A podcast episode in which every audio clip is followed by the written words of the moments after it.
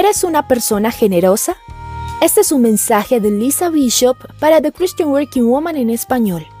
Estamos hablando durante estos episodios de cinco verdades bíblicas acerca de la generosidad y cerramos esta semana hablando de vivir generosamente.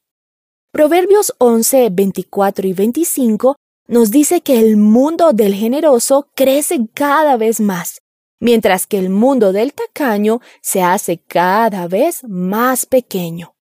Aquel que bendice a otros recibe bendición en abundancia, y quien ayuda a otros recibe ayuda. Sé generoso y tu mundo se expandirá. Sé tacaño y tu mundo se encogerá.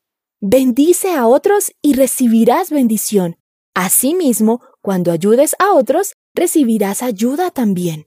Realmente se trata de sembrar y cosechar. Dios nos desafía a ser generosos porque quiere que recibamos la bendición que está asociada con dar. Somos generosos porque Dios es generoso. La generosidad es un estado mental, una actitud del corazón, una manera de ser y un estilo de vida. En Lucas 6:38 Jesús dice, Den y se les dará. Se les echará en el regazo una medida llena, apretada, sacudida y desbordante, porque con la medida que midan a otros, se les medirá a ustedes. Tu generosidad fluye de la confianza y fe en la provisión y la generosidad de Dios hacia ti. Al ser generoso, supera las barreras de tu zona de confort y te extiendes más allá del deber.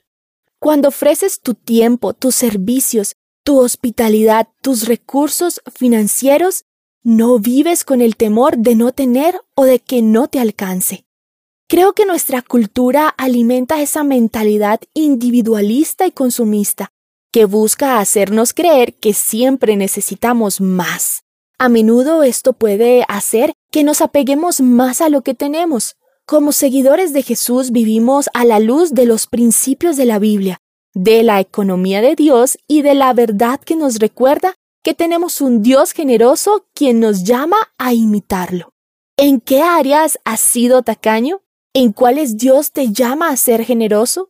¿Cómo puedes ser más generoso con tu tiempo? ¿Cómo puedes dar generosamente de tus recursos financieros para apoyar ministerios dentro y fuera de la iglesia? ¿Quién es ese amigo o familiar que tiene una necesidad que puedes suplir? Recuerda, Dios suplirá todas tus necesidades para que tú puedas ser manos y pies de Jesús al suplir las necesidades de los demás. Seamos como Jesús y vivamos de manera generosa. Encontrarás copias de este devocional en la página web de christianworkingwoman.org y en español por su presencia radio.com, SoundCloud, Spotify, Amazon Music y YouTube. Búscanos como The Christian Working Woman en español. Gracias por escucharnos. Les habló Alexa Bayona.